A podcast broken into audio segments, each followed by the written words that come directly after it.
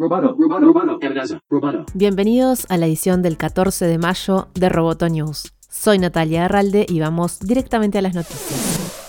Facebook pagará 52 millones de dólares a sus moderadores de contenido, cuyo trabajo les obliga a ver publicaciones y videos perturbadores en sus plataformas. En una demanda presentada en 2018, contratistas externos de la compañía alegaron que Facebook no los protegió de forma adecuada contra los severos daños psicológicos y otras lesiones que pueden resultar de la repetida exposición a material gráfico como abusos sexuales a menores, decapitaciones, terrorismo, crueldad animal y otras imágenes inquietantes.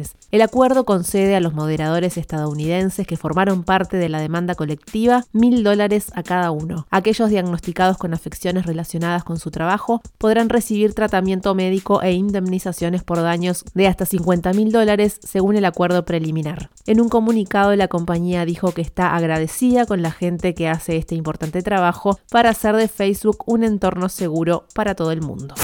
Instagram lanzó nuevas herramientas para combatir el bullying entre los usuarios de la red. Las nuevas funciones permiten borrar a la vez varios comentarios no deseados y bloquear varias cuentas al mismo tiempo. También se podrá fijar algunos comentarios de modo de que el titular de la cuenta tenga mayor control. Otra de las nuevas funciones permite al usuario seleccionar qué contactos pueden realizar acciones como etiquetar y mencionar su nombre en las historias. Epic Games reveló su motor de juegos de última generación Unreal Engine 5. Para mostrar el poder de su nuevo motor, Epic lanzó una demo para jugar que se ejecuta en PlayStation 5 en tiempo real. El fundador y CEO de Epic, Tim Sweeney, dijo que lo que hace tan potente a esta consola son los avances en el almacenamiento del sistema y a su disco de estado sólido o SSD, que apunta a 5 GB por segundo contra los 50 a 100 MB por segundo de la PlayStation 4. La PlayStation 5 pone una gran cantidad de memoria flash muy muy cerca del procesador, tanto que realmente cambia lo que los juegos pueden hacer y transmitir, dijo Sweeney.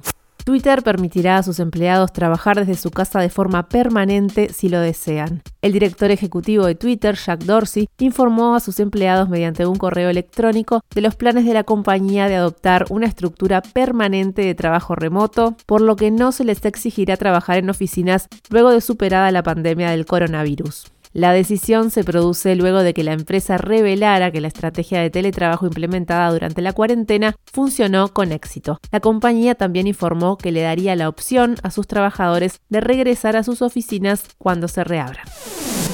Roboto News es parte de Dovcast. Te invitamos a seguirnos en www.amenazaroboto.com, arroba amenazaroboto y facebook.com barra amenazaroboto. Hasta la próxima.